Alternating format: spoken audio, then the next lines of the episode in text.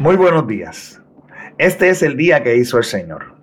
Un día para que te goces y para que te alegres en él. Mi nombre es Rafael de Elis y esto es Renovando tu mentalidad.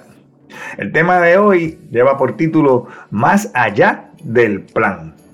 Y la pregunta que nos vamos a hacer en el día de hoy es, ¿qué plan estamos buscando ejecutar? ¿El nuestro o el de Dios?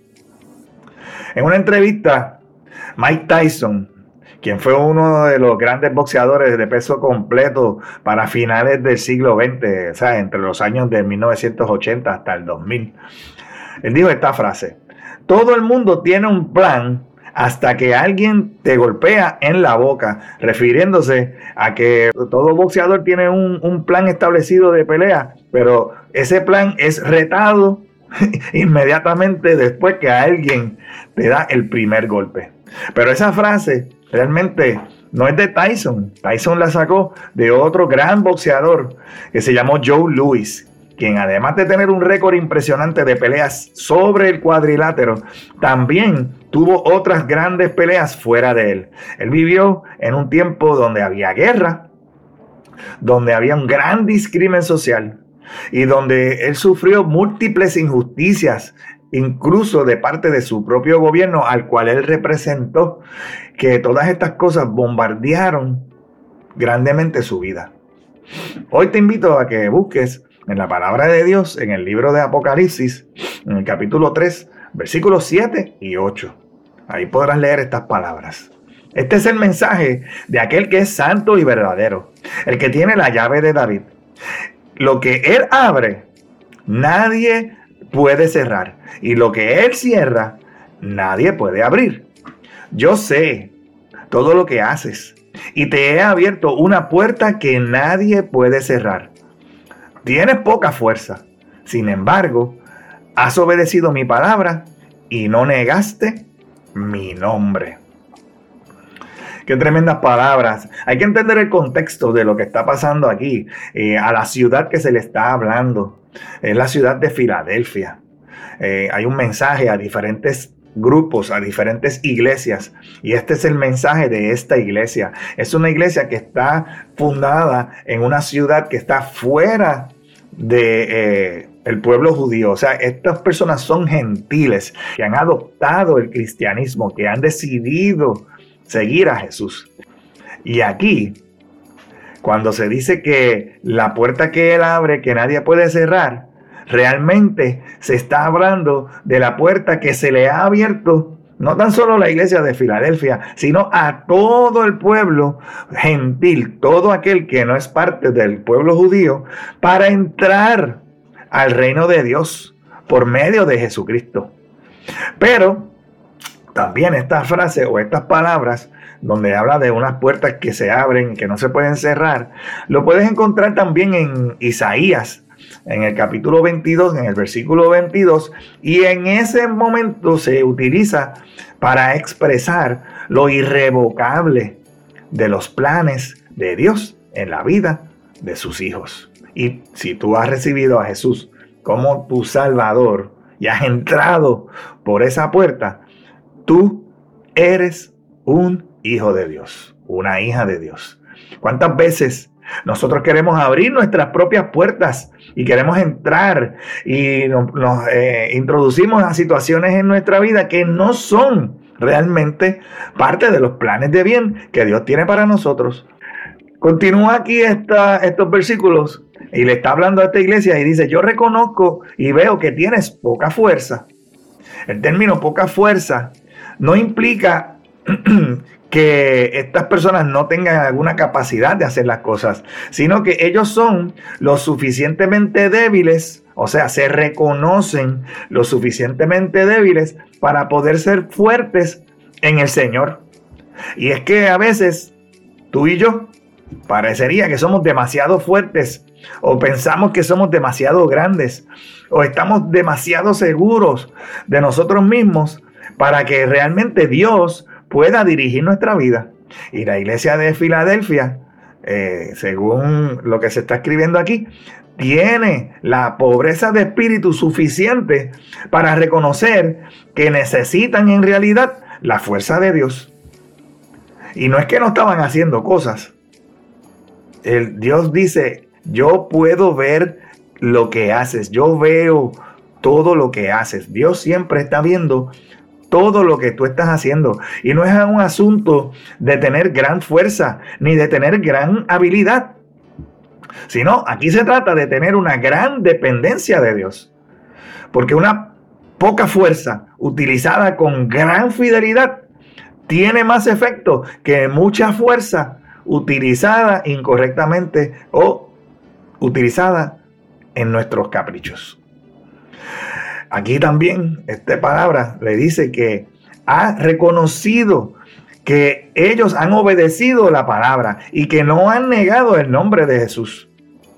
La idea detrás de aquí es que cuando se dice que no han negado mi nombre, no es solamente que ellos expresaban su alianza o su creencia en Jesús, sino que ellos vivían, expresaban con sus vidas que eran fieles al nombre de Jesús, que eran fieles a la enseñanza de Jesús, que eran fieles al carácter de Jesús.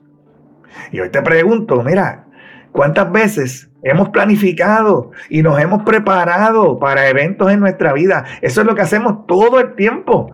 Estudiamos, hacemos planes, tenemos expectativas y sería realmente extraordinario que nosotros todo el tiempo sepamos exactamente lo que tenemos que hacer en una circunstancia u otra. Pero en lugar de nosotros tratar de tener un, script, un guion, un libreto, el cual ejecutamos como si fuéramos robots, cada vez que nos pasa algo, apretamos un botón y queremos que salga un programa y, y, tome las decisiones correctas, porque hemos establecido ya unas cosas rígidas en nuestra vida. No, es mejor establecer un norte, una guía, un conocimiento, unos principios, unos valores, una preparación mental y espiritual que te ayude a enfrentar cualquier tipo de situación que se te presente, la hayas planificado o no. Nosotros le pedimos a Dios que nos diga qué hacer. Y eso es bueno. Pero Él nos dice que aprendamos de su carácter que nosotros dependamos ahora del Espíritu Santo que está en nosotros, que nos ayuda, que nos enseña, que nos corrige, que nos redarguye, que nos dirige. Y así, con una mente y un espíritu capacitado, todo el tiempo vas a saber lo que tienes que hacer. Hoy te quiero dejar con algunos consejos prácticos para poder empezar a hacer esto hoy. Lo primero es que necesitamos aprender a confiar en la sabiduría de Dios y en el plan de Dios para tu vida. Porque a veces las puertas que se cierran pueden ser oportunidades para aprender o para crecer o para seguir un camino diferente que Dios tiene preparado para ti. Así podremos aceptar las circunstancias que nos pasan en nuestra vida en lugar de resistirnos a las situaciones que realmente no tenemos el control y que no podemos cambiar. Acepta lo que Dios te ha dado y busca entender para qué, en lugar de tratar de explicar por qué te está sucediendo.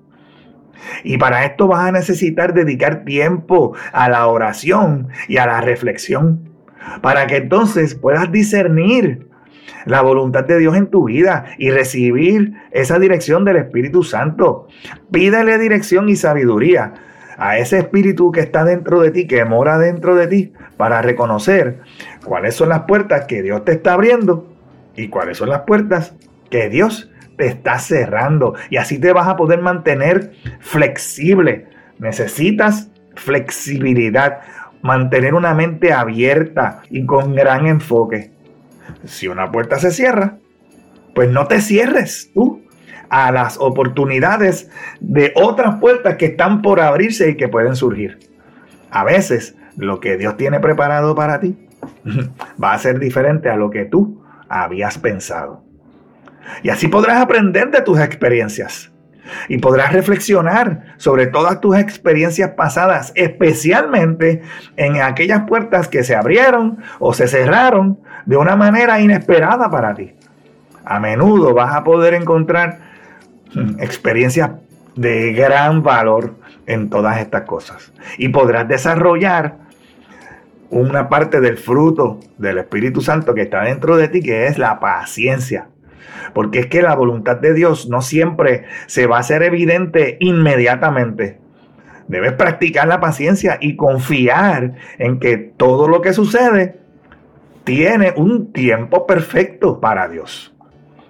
Y por último, busca apoyo espiritual de personas que puedan aportar a tu vida en la congregación de fe en la cual vas. Participa de una ah, comunidad de fe que te aporte, que te den eh, información correcta, que te hablen de los principios, de los valores.